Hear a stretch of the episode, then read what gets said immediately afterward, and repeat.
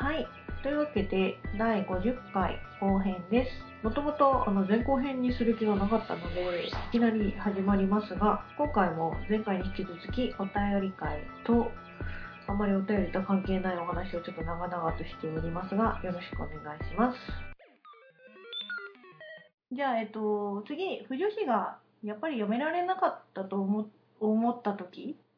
の方のお便り紹介しちゃってもいいかな。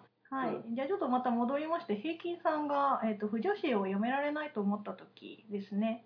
はい、えー誰でも一度はやめようと思った時があると思うのですが、私も一時期やめようとした時があります。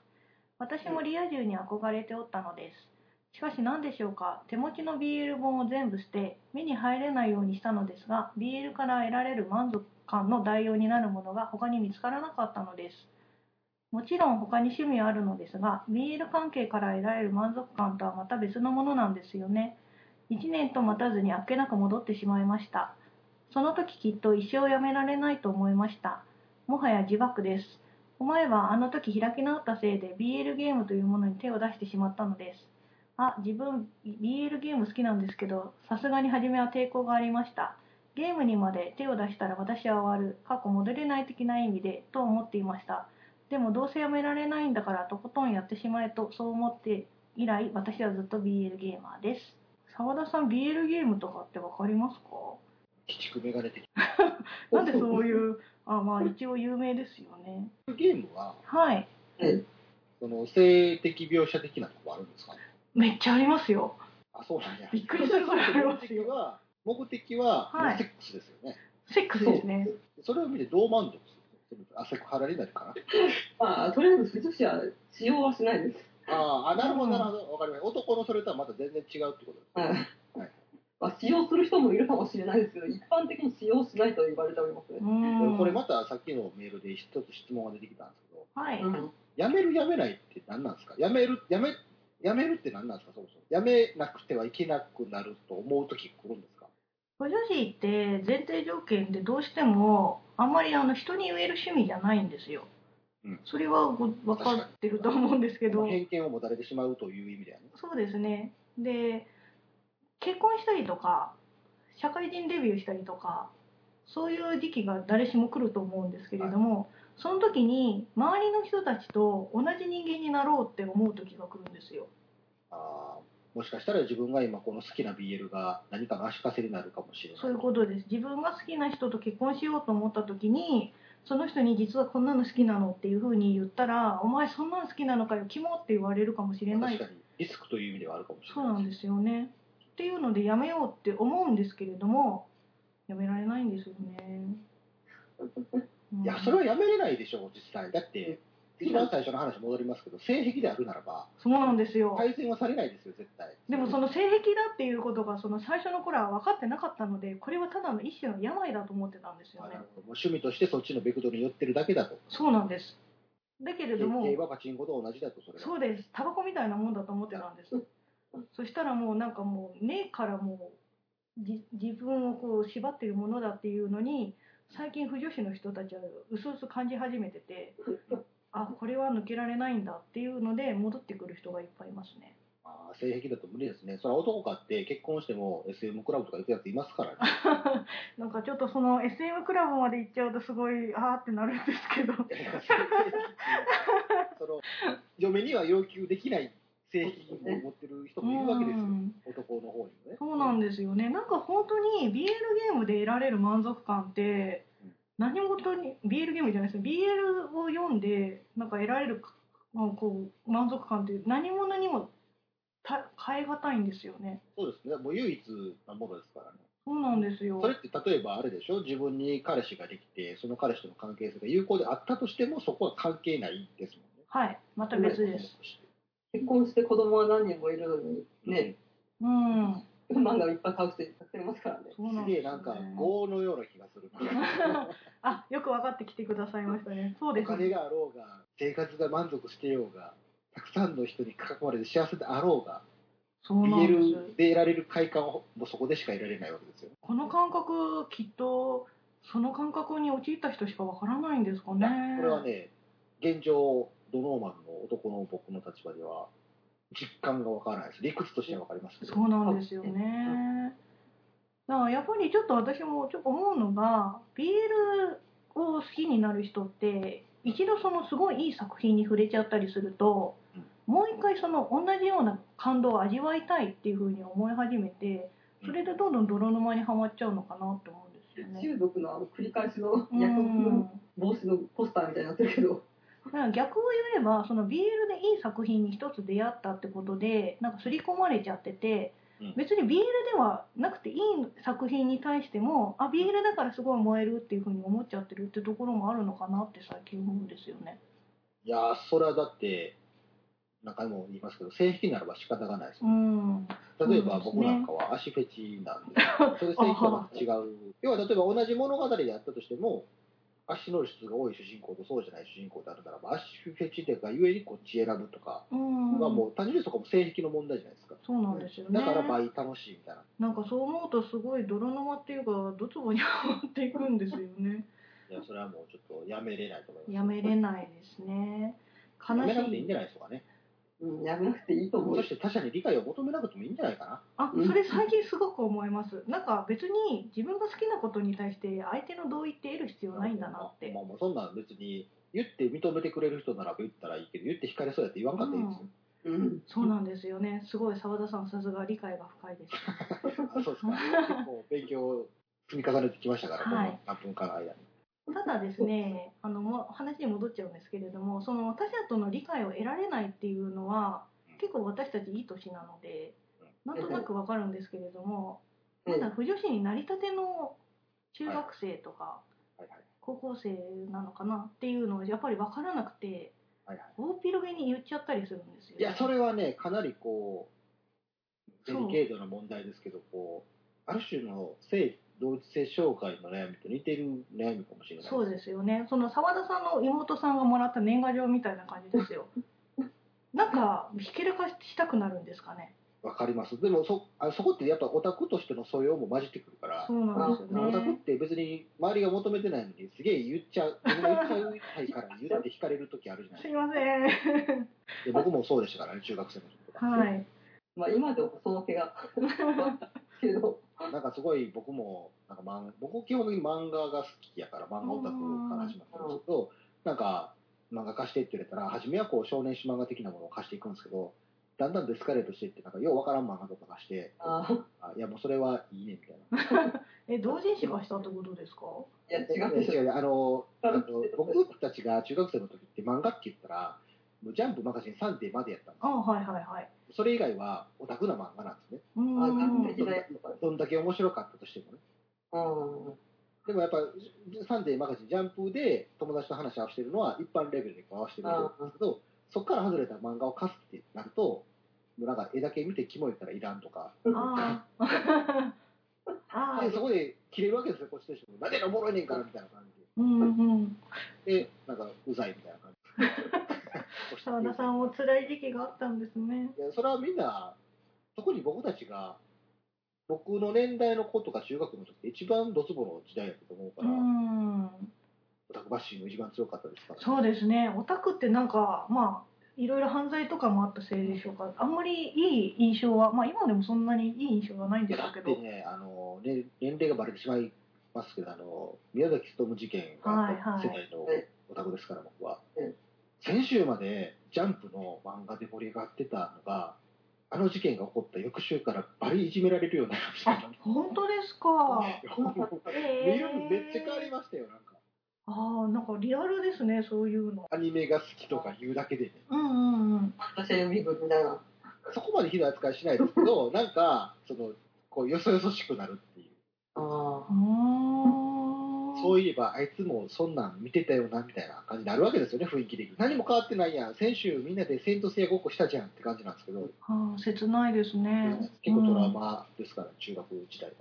ああそれを言えば私すごい兄が好きなんですけど中学校の時の先輩がやっぱり同人誌を作ってて、はいでその先輩に誘われず同人誌作ろうよって言われたんですよ、はいそしたらその先輩がうちの兄と同級生ではいはいはい。であいつオタクだからお前付き合うのやめろよあー、辛い。って言われて、ああ、どうしようっていう風になった子供の頃の記憶を今思い出しましいや、た。ほんまそうなんですよ。あのね、うんそこね、全くもって脈絡はないんですよね。オタクだから付き合うなっていう言葉に何にも脈絡もそうなんですないよのに、それがまかり通る時代やったんですよ。そうなんですよね。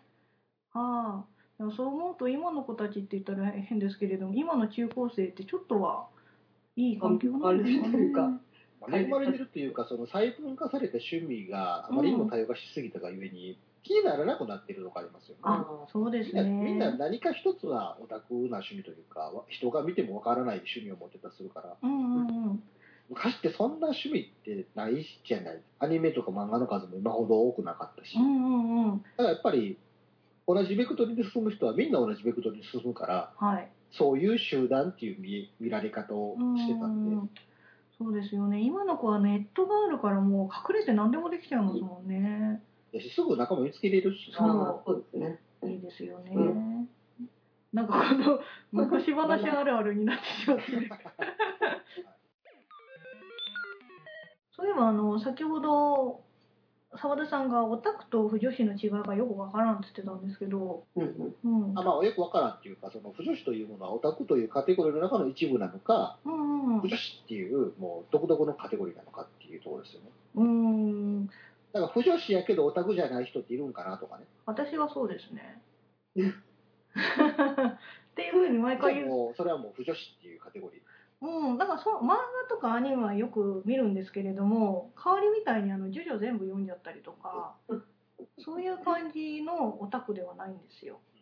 だから好きな作品は「四つ葉とです」とか言っちゃうぐらいのはいはい。あのちょっと漫画読みますみたいな感じなんですけれどもでもその男同士の二次創作が好きなのでそこはちょっと違うのかなって自分では思ってるんですよね。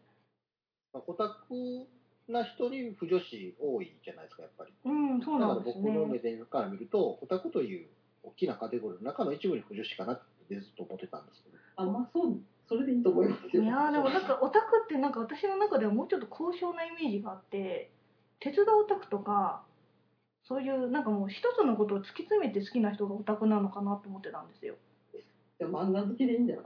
うん、でも漫画全般じゃなくてその男同士の恋愛が好きなわけであって漫画が全部好きなわけじゃないしっていう、う。うんん、すいません変なこだわりがあるんです。はいはいうんただ、まあ、あくまでな、なんていうの、カテゴリーの一つでなくて、もうその最初の言葉に集約されるんですけど、性癖だっていうことはい、すみません。このおー属性とかカテゴリーとかの話ではないっていうね。もうフェチですよね。人が持つ、その、性、思考、趣味思考だという意味では、全然、そもそもの、そういうオタクのカテゴリーの中のということ自体が違うっていうのは分かる。だから文化として、その、不女子というカテゴリーのね、なんか、BL 本とかが目立つようになってきましたから、はい。オタクからの派生の何かと思われがちうでしょうけど、ん、そうではないということは、よくよく分かりました。なるほどやっぱ。り不女子をジャンル分けすると不女子が切れるっていうのが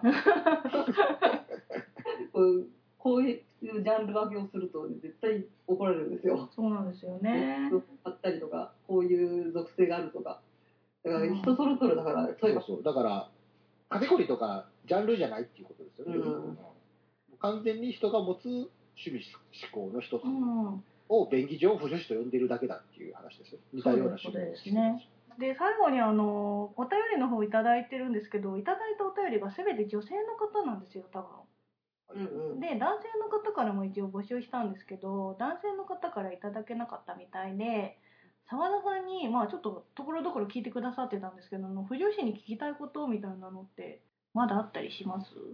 いやだいぶあの僕の中での理解は深まったとは思います。例えば奥さんが実は私隠れ不女子だったのって言ったらだからね、その、本当性癖という言葉が一番わかりやすいんですよ。それやったら全然何でも OK ですよって話なんですよね。ああそれは人それぞれあるよねって話です。それそれは別に良い悪いの話でもないし、でそれを受け入れるかどうかっていうのは、それこそ人それぞれになってくるじゃないですか。ですねそうなんですよねなんか、それが嫌っていう人もいれば、ああ、全然そんなんいいんじゃないっていう人もいるだろうしうん。で、そ、多分おそらく勘違いされがちなのは、その、そこにオタクという、まあ、古来から脈々と継がれている偏見はいがちょっと混じってくると、拡大解釈されてちょっと勘違いされちゃうっていうのはうんあるかなと思いましたけど、そうですね。なんか日本の人ってオタクなくせにオタクっていうのを毛嫌いするあの感覚は一体何なんですかね。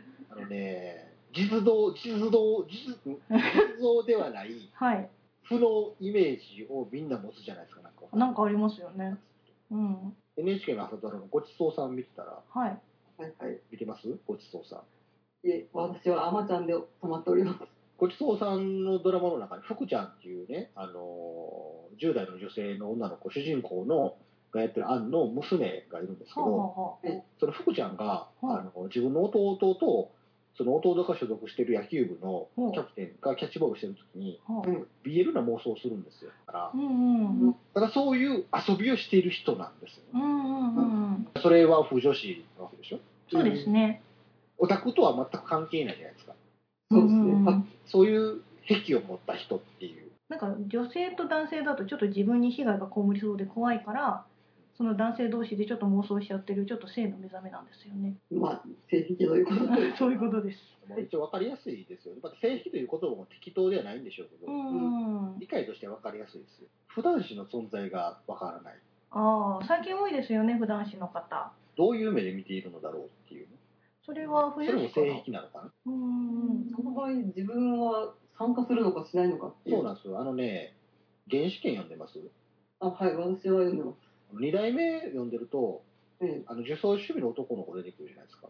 あ、ハト君。あとこはい。う。あの子がよくこう、普段子というのかな？なんかやっぱね、まだらめと自分でそうですねこうラブの漫画描いたり。へえでもあれ、俺から見たら完全にゲイじゃんって思うわけですよ。うんうんうんうんうん。ふ普段子とかじゃないじゃんっていう。ああ、そうですね。完全に自分を主観として、その人のこと好きやんっていう、それはもう同意、性愛やんと思ってしまうんですようね。通に、ハト君がまだらめのことを好きってそうそうそうそう。それだけの話ですからね。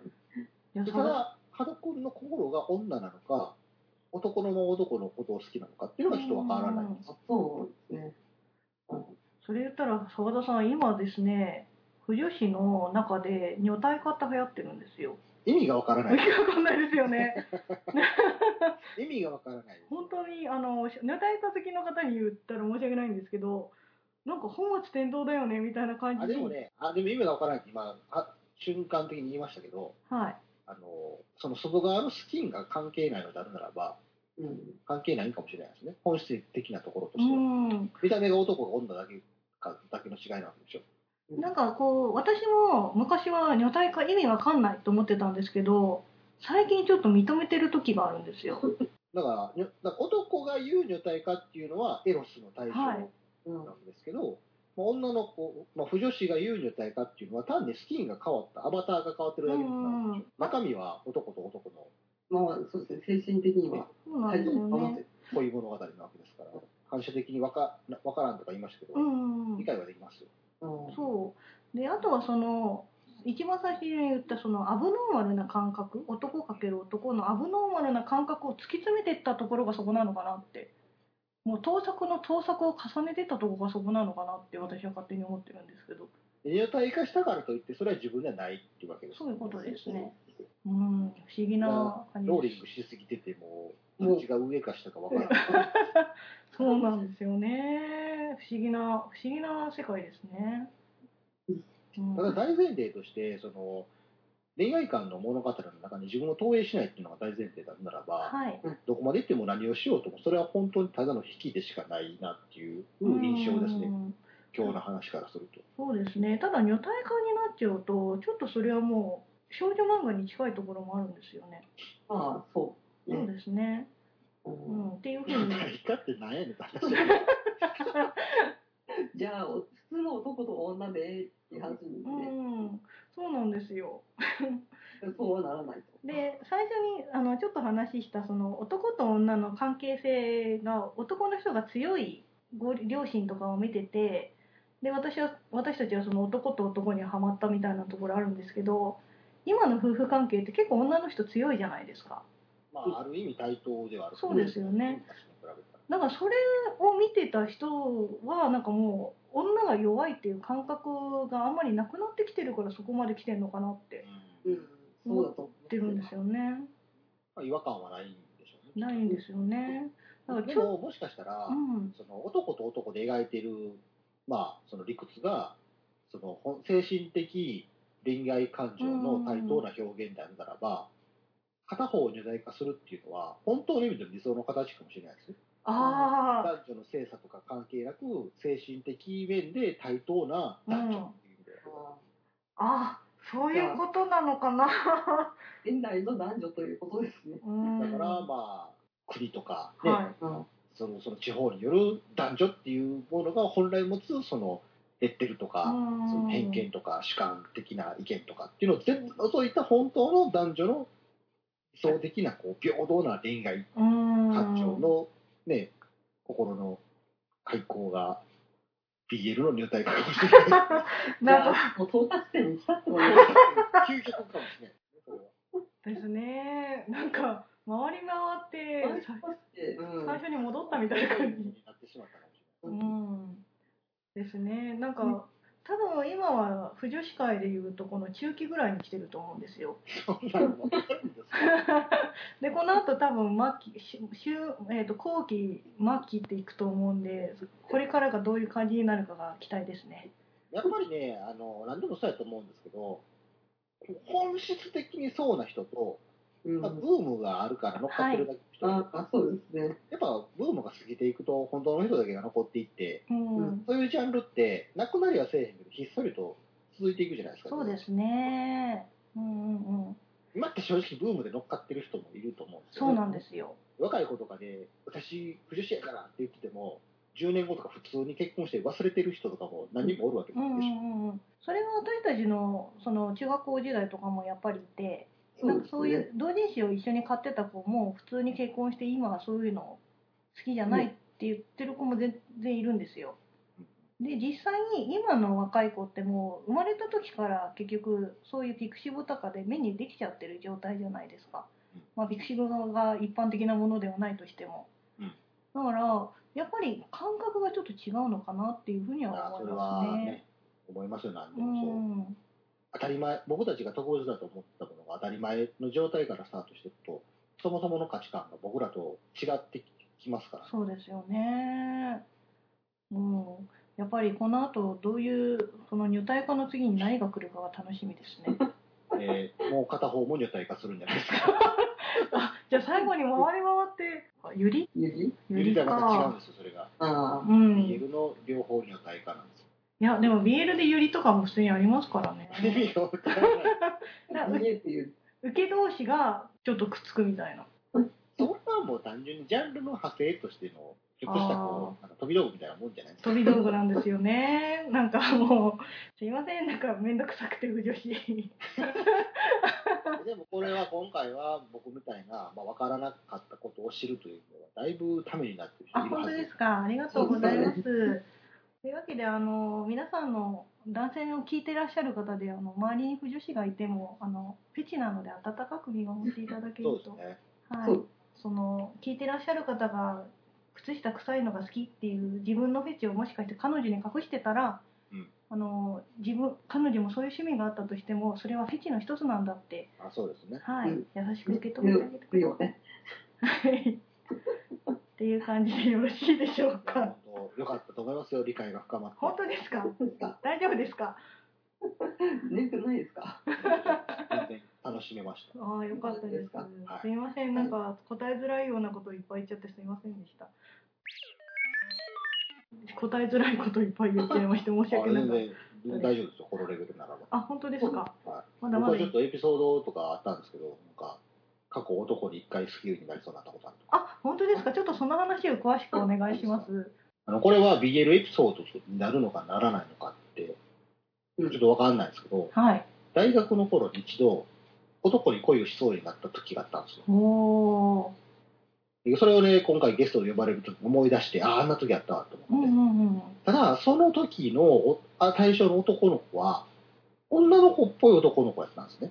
えで、なんか、大学の中たまたま友達と知り合って、別に僕だけじゃなく、僕以外の友達とかも何人もおって、みんなで知り合ったんですけどみんなの中で、あいつちょっと女っぽいよなって話になってね、うん。あの、酒を飲んでる席で、その男、その対象の男の子がいない酒の席で、あいつ女の子っぽくねっていう話になった時に、ちょっと俺、あいつのこと可愛いって思ったことあるねんっていうやつが何人かおったんですよ。ほで、みんなで、そうよなって話になってう。それ何の BL ゲームですか？男の子漫画じゃないですか。ただね、それ BL になるのかと、その不女子のエピソードとか、不女子側から見ると、このエピソードが BL になるのかっていうのがちょっとわかんないですけど、うんあくまで僕たちはそその対象の男の子を仮想女性として見てるわけじゃないですか。ああ男で、しかもその対象の男の子も、なよってししてるし、ただ、なんか、心が女かどうかがわからへんねんな、今になっても。一回本人にも見たことあるんですよ。なんかちょっとなんか女の子っぽくないって聞いたら、いや別に普通僕男だよって。うん女の子好きやし、エロ本とか読むしとかって言ってね。うんでも明らかになんかこう、タイプとか、あの、長い袖から手出してましたから、男やから。あそうで。あ燃えそうででほんまはそうやったんですよ。で、面白かったのが、はそいつが行ってるバイト先に、僕の友達も行ってたんですね。あはい僕は一緒じゃなかったんですけど、である日なんか、沢田聞いてくれと。昨日、あいつと誰が一緒に映画行くかっていうので、バイトの間で喧嘩が起きたって話。怖くはあなんか、え、そんなんだ、え、どうしてって聞いたら、普通にバイト終わって、ちょっとみんなで映画でも見に行くってなった時に、なんか、その最初の男の子を誰かが誘ったら、俺も俺も、みたいな感じになった時に、あいつは俺と行くって言うたんや、みたいな話になって、ちょっといざこざが起きたみたいなエピソードーそれなんか男子校でいうお姫様的な存在あ、のそうやな、そうかもね。はクラッシャーの琥珀の女子みたいな。本当だから、存在としては女性なんですよ。うん本人は全然男性なんですけど、それを取り巻く男性の俺たちは完全に女性扱いでやったから。失礼な話なんですけどその人はすごい顔が可愛かったんですか？それとも料理が上手とか？顔が整ってるという意味では別に美人とかではなかったですけど、うんあの、ふ仕草とかが可愛い感じ。あなーんかね、男のくせに、例えば物貸してとか言われて、ああ、ええよって貸すじゃないですか。はいほな、俺の肩に両手をポンって乗せて、ありがとうって顔傾けるんですよ。可愛いかわいい。あ、可愛いって思ってしまう。それは、琥珀の女子じゃないですか。あざと可愛いですね。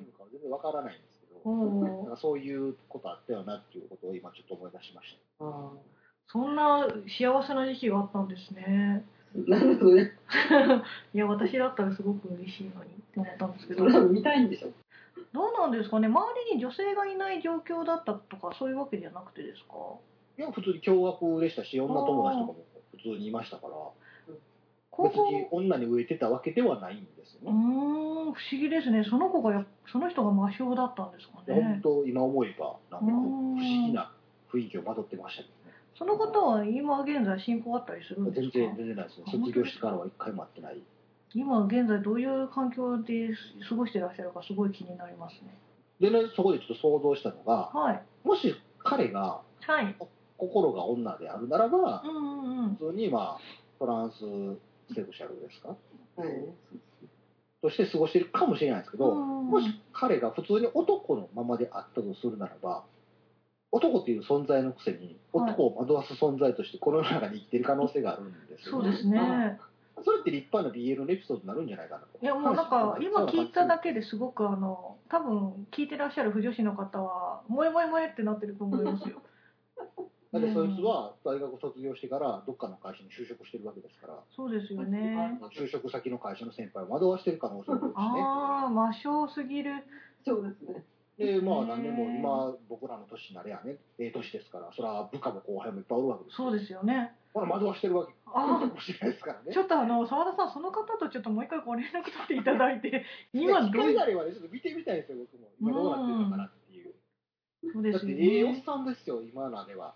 でも今、ええおっさんになっているのに、もし何かこう、キュンとくるとこがもしあったとしたら、うんそれは何だって話ですよ。すごいですねそういう人には私会ったことないのでうん一度会ってみたいですあれはね、なんか特別な体験やとう思いますよ。んすごく特別だと思いますいざこざが起こった奴らは今何してんねやろと思います。うん、彼女からしてみたらすごく微妙な顔になりますよね。私の彼氏なんか男を取り合ってたんだけどみたいになりますよね。いやもうエピソードとしてはそういう話になりますからね。うーん。やってたっていうエピソードになるから。だふざけてとかじゃなくて真面目に取り合ってたってことですもんね。そすごい。見てみたいですね、その方。あそうですねうん。らしいのかねえ、男子校だとあの彼氏ができたりするとか聞きますけどね。それ、BL 本じゃなくて。いや、私あの高校の時にあの付き合ってた子が男子校の子だったんですよ、男の子。はで、その子があのやっぱり男子校にいると男に告白普通にされるって言ってたんで、やっぱり周りに女の子がいない状況だと、そういう性のはけ口を近場に求めるのかなっていう。な。それも謎なのが、あの、それ告白される男の子は、はい。マッチョなのか、美形タイプなの？あの言ったら申し訳ないんですけど、ちょっとあのゴン太な感じであんまり顔も良くなかったんですよ。かがっちりな感じ？がっちりで目が完全にゲイじゃないですか、それ。何に惹かれて告白をして？わからないんですよ。でしかもなんか最強戦ってあの痴漢が一番多いってあの関東では言われてるんですけど、男の痴漢にあったりしてたんで、なんか引き寄せるんですか引き寄せね。る何かが。魔性のオーラがあるじゃないですか。ねえ、何なんですかね。でもそういうのって BL とはまだ違うんでしょ？BL はファンタジーなので別ですね。だからそれこそゲイの人申し訳ございませんみたいな感じの感覚なので、あの、下品な話ですけど、BL、いや、BL な穴は ファンタジーだってよく言われるので。確かにね、はいあの、当時僕がまだ中高生の頃から言われてましたよ。うんどこに刺さってるんだ うん。あれやおは、やおい穴ですよ。八百屋ですね。お尻の下にあるらしいですよ。それってみたいな。っていう感覚なんですよね。すごく貴重な話ありがとうございます。こちらこそ、本当にためになりました。あの男性リスナーの方こういうお話がもしかしてありましたらぜひともフジョリティサーティに寄付していただけると泣いて喜びますのでよろしくお願いします。あの、僕の周りの BL エピソードみたいな。そうですね。よろしくお願いいたします。よろしくお願いしますって言っていいのかな。でもそういうのあるんですね。なんかびっくりしちゃった。それなんか本当漫画の世界みたいな話ですもんね。夫の子本ですよ、それ。うん。確かにね、女の子のことを聞かせたらもしかしたら可愛かったかもしれないですね。あああ。あと美人ではないんですけど、全然。あ。雰囲気うんとか仕草が可愛かったって。あでもまあ女の自分でもキュンとしちゃう女の子もいたりするから、うん。そういう感覚の子だったのかもしれないですね。子って言ったら失礼ですけど、そういう方だったのかもしれないですよね。まあね、うん。なんかの設定に使っていただけたら、あ ありがとうございます。もう多分あの世の中に300冊ぐらいは出てると思うんですけど、同時に含めたらもっといっぱい出てると思うんですけど。俺のバイト突っ込ん。ましたからね。なん。でも、お前男やのに。袖から指出てんねうん、ダブダブのセーター着てんねん。かわいい。可愛い。末っ子とかじゃないですか、その人。いや、はいやそうでもなかったな。長男や言ってましたあ、よ。本当ですか？やだ、その人めっちゃ魔性じゃないですか。ああ、だってチョイスとしてダブダブのセーターを普通チョイスしないじゃないですか。そうですよね。男の人だったら、かそこをチョイスするって何か作為的なものを感じるじゃないですか。そういう感じの方だったんですか？だから僕聞いたんですよ。なお前は女なのかと。お前は女なのかと。いや、全然って。うんあいやいや、全然ってないねんって話ですよ。うん。でもまあ、男の人でも顔がいい人とかだと色っぽい男の人はいますよね。うんでもそういうのをゲイの人が見たらドキンってしちゃうのかなとは思うんですけど、ノーマルなその澤田さんをドキンとさせた男の人ってすごいですよね。本当、本当ね、うん中性的という言葉が一番ぴったりくるのかもしれないですね。うんうんうん魅力的な人だったってことですね。まとめた感じで。はい。とても貴重な話ありがとうございます。ありがとうございます。はい。他になんかこう、不女子のことに関してなんか聞きたいこととかあったら、今だったら何でも赤裸々に答えますけど、大丈夫ですか？はい。なんかあのー、タイガーバニー僕好きで見てたんですけど、あ、はい。はい。映画はちょっと見てないんですけどね。言ってください。あれは、はいはい。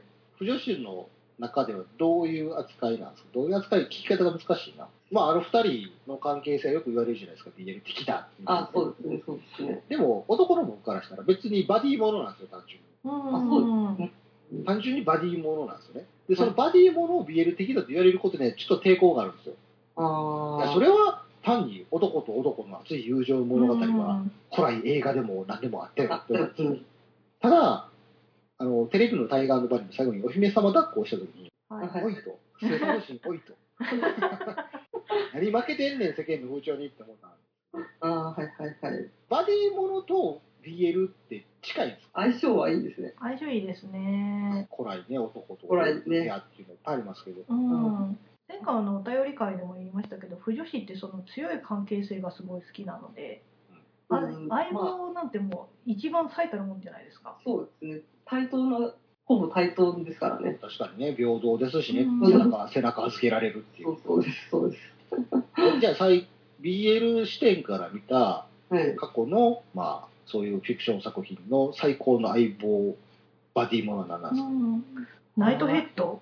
あの、え相棒じゃないな。え、ないだ兄さん頭痛いよ俺 よくご存知で。好きだからでしょ？笑いから言われる、あとは、シャーロック・ホームズとかもよく、あれはね、完全になんか、完全になあそういう見方の楽しみもあるといううーん、設定の作品やとします。あの、御手洗清とか、アリス川アリスとか、それは、あれもバディものじゃないの？でシャーロック・ホームズ寄りになるじゃないの。ああの小説でご存知ないですか？あ、小説ちょっとわかんないあです。それもあの推理さあの推理小説なんですけど探偵役とその助手みたいな感じのはいはいはい。やまあ、大体つですね。ホームズみたいなもんですけど、そうですねほぼ同じですね。ちょっと宿題にさせてください。おばじもの。バディものか。まあ、それこそ危ないデカとかも、そうだ。ほんまそうですよ。それも範疇に入るのかって話です。うんなんか入ると思いますよ。あ、そうなんや。あります、あります。薄い本が。噂の刑事、トミーと松は入るのかっていう話。あれですよ、わかんないです。あ、トミーと松わかんないですか？はいはい。でも澤田さんそのバディもので言ったらあれですけどあの戦隊もので赤と青っているじゃないですか。あれはもう不女子にとってはマジよだれもんですよ。え、マジっすか？はいそれは初耳。熱血な赤と冷静沈着な青ってあ戦隊ものの一応それはね、ちょっと僕、豪快じゃ見てる時にちょっと思いましたけどね。はい。まあ、それを狙ってるところもあるんじゃないですか、最近の戦隊ものは。あうん。まあ、最近は狙ってるだろうね。まあね、奥さん、お母さん見てるだろうしね。うん。うん。そこら辺は、うん。相棒って言ったらなんですけども、男が2人入れたいたらもうキャーですからね、そこに、まあ、かん何らかの関係性があれば。そうですね。あじゃあ、一番来る関係性は何なんですか？え、フェチ、フェチの話ですか？あの、上司部下とか、なんか、なんとかかなと。うーん。私は親子ものと兄弟ものなんですよ。これ聞くとすごい惹かれそうなんですけど。ここら辺。一番こう、なんですか、主従がはっきりしているね、く覆せない関係性でありますよ。あのどれなんかその男の人お父さんに対してやっぱりちょっと私コンプレックスがあってなんか BL が好きなのってすごい強い不正への憧れみたいなのもあると思うんですよ。お父さんの憧れみたいなところがあってそれをちょっと反映しちゃってるのかなっていうのもあるんですよね。え、その場合は、親子の場合はどっちが攻め受けなんですか？お父さんですね。あお父さんって本当にあのお父さんと息子だと近親相関になっちゃうのでうん。お父さん父親代わりと、まあ、息子みたいな感じのが好きですね。あはは、なるほど。師匠と弟子。あそういう感じです。弟子が覆すわけではないんですよ。ああでも最近はそうそれありましたけどあの こういうこと言うと多分澤田さんに「えっ?」て言われると思うんですけど「ドラゴンボール」のピッコロさんとご飯は私の中の萌えでしたえ？ピッコロなんか人間ちゃいません。いやでもあの関係性は燃えましたねでもピッあーあれは僕から見ると親子の関係なんですよね。そうですそれですそれそれそれですでその場合ピッコロがご飯をなんであのピッコロさんがあのご飯をかばって死んじゃうじゃないですか。もうあの時の私の萌え指数はすごかったですね。あ。なんか私なんか別にあの性的な関係なくていいんですよ。ーはいはいはい。あの精神的な関係があればいいと思ってるんで。結びつき心と心の結びつきなんです。そうなんですよね。だからなんかそういうこと言うとかまととぶってんじゃねえよとか言われそうなんですけど。うんだからやっぱりそこら辺は親子物でいいのかなって思うんですけど思えますねか香り私恥ずかしいこと言ったんだから香りも言いなさいよね。え、あー私ですか？はい。あ私はやっぱ同い年ぐらいの、そうですね、中年男性同士が好きですね。まあ前提として親父趣味っていうのがあれば。でも最近若者でもいいかなっていう年食って。二十歳ぐらいの時はやっぱ30半ばぐらいのこう同僚同士がこうしのぎをね、うん。競い合うのが好きでしたけど、うん。あんまりなかったですけどね。あの、踊る大捜査線のはいはい。青君と室井はいはい。とかが好きでしたね。あはい。なるほど。わかりました。わかります。わかりましたか？あ。はい。はい。相棒もの、それこそ、テレビの相棒も、それこそいっぱい薄い本ありますからね。そうなんや。うん、あれは、歴代相棒たちが、大手ジャンルですよね。え昔あの、僕が高校生くらいの時にダウンタウンのそういうの見た時びっくりしましたよ、ああ、それはそれむっは、ちゃんなんじゃがダウンタウンとか芸人のコンビをそういう八百同人誌めっちゃありましたから。ああ、それはあの結構、不女子会でもあのタブー視されてるところですね。そうなんや。あの生ものは結構、やっぱりあの、漫画とは違うところなので、うんやっぱ本ご本人がいらっしゃるのでね。そうなんですよ。ね、80年代後半、90年代前半、読みましたよ、そんなん。ありましたね。なんかあの、ちょっとツイッターの方で回ってきたネタで、燃えてはいけない24時ってやつで、不女子のやつはなんかダウンタウン出てきた瞬間にアウトってなって終わるっていうのが ありましたけど、週刊燃えるっていう。そういう、もう男の人は何もしなくても2人いたら燃えちゃうんですよ、不女子は。うんああ、そうなんうん。それって、はい表面のかっこよさって関係あるんですか、あんま関係ないですね。なんか、こういうこと言ったら失礼なんですけど、澤田さんと中野浦さんで燃えろって言われたら、燃えられますよ。そうなの？なんかよくあの、やっぱ綺麗、見た目が綺麗じゃないととかね、言うじゃないですか。うん、でも香りはどっちかというとおっさん好きだから、そうですね。うん、え すいません。すいません。えどう妄想するんですか？何もないでしょ、要素が、設定が。なんかやっぱ関係性なんですよ。あなんまあ、か、やっぱしね、ううんん。、うまいです。ね、大学の時からの中ですか。あそうああ、燃える。やばい燃える。すいません。どうぞ。なんかそういう風に言うともう不女子って本当ダメですね。申し訳ないです。うん。っていう風にあの、言われちゃうからダメなんですね、私たち。フェフェチですか？ら、仕方敵だからしょうがないですね。うん。それは僕がなんか、もうちょっとスカート短い方がいいとか、うんあこのタイうん。ツは何に、何にデリールの方がいいとかいうのと同じですから。そうですね。あの、そういう風に言ってる女性がいても男性の方は偏見の目で見ないでください。フェチですから。ただ、その、オープンにしてるっていうところでは、そうです。そうです。だからあのそのダウンタウンの話じゃないですけどダウンタウンの番組にその不女子の方が出てダウンタウンの武道人誌とかいっぱい出てるんですよみたいな感じのをちょっと出しちゃったんですよね俺なんか見たことあるそうそれでもう不女子がわーって大騒ぎしたっていうのがなのであのすごく不女子の方は敏感な方が多いので。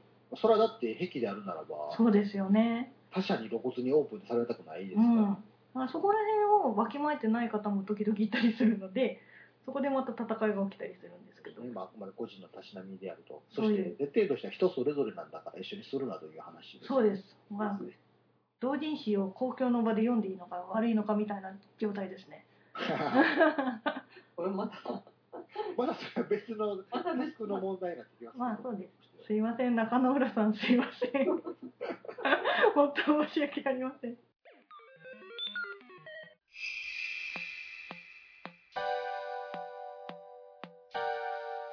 はい、というわけで、あの今回50回記念ということでお便りくださいました皆様ありがとうございました。ありがとうございます。ちょっと読めてないところもはい、ちらちらあるんですけど、それはまた後でフォローいたしますのはい、で、よろしくお願いします。というわけで、あの澤田さん、ここまでお付き合いくださいましてありがとうございました。はい、こちらこそありがとうございますすいません、なんかもう初対面なのにこんな変な話ばっかりしちゃって、本当申し訳ないです。いえいえ、だいぶね、今回、女女子大好きいっぱはい、い進みましたか？ら。はい。どっちかっていうと私たちあのつつましい感じの不女子なので、そうですね。はい。今、棒読みもっと性癖性癖をすごい持っていらっしゃる方もいらっしゃると思うのでじゃああの最後に澤田さんあの番組あの澤田さんがやってらっしゃる番組のあのご紹介って言ったらなんですけれども。はい、あのしていただけると。多分狭さん皆さん聞いてらっしゃると思うんですけど。今更感が。はい。あのね、あの漫画とかアニメとか、そういうオタクな話をする番組の狭くて浅いつらというポッドキャストやってるんですけど、はい。まあ、他にもいくつかやってるんですけどね、オタクではない。うんうん。あの、公演タイムっていう、しょうもないおっさんの、ただの日常話 が。面白いです。はい最近、あの、東京ミーハーっていう番組を始めまして、えこれは僕が主催ではないんですけど、うんあの、ミーハーな話を聞くっていう最近は失恋ショコラティエの話あを聞くっていう回がありました。あ。はい。たら、癖に近いですよね。うんこんなん喋ってることを外に出したくなるっていうのは。そうですよね。うん。それって iTunes でも聞けますよね。聞けます両はい全部聞け、あの、コエンタイムとセマさんの方はフォローしてるんですけれども、そちらの方もフォローさせていただきます。そうですね、東京ミーハーはまあ無理して聞かなくていいとは思うあ、はい。よよろしければもう、まあ、聞いていただければ。あの、セマさんの私、まどかまぎ会会はマジで神だとそんな思って誇れるほどの。悪すぎる夜。私、あの、仕事いや、の、本当ね、窓かマギがね、はい。なんかもう映画とか終わった後が、みんな探すじゃないですか。そうなんですよね。だから僕は今回の映画の話はしてないんですけど、ああうんしないのかなと思ってました。どっかでしたいんですけど、おそらくまともな話はしない。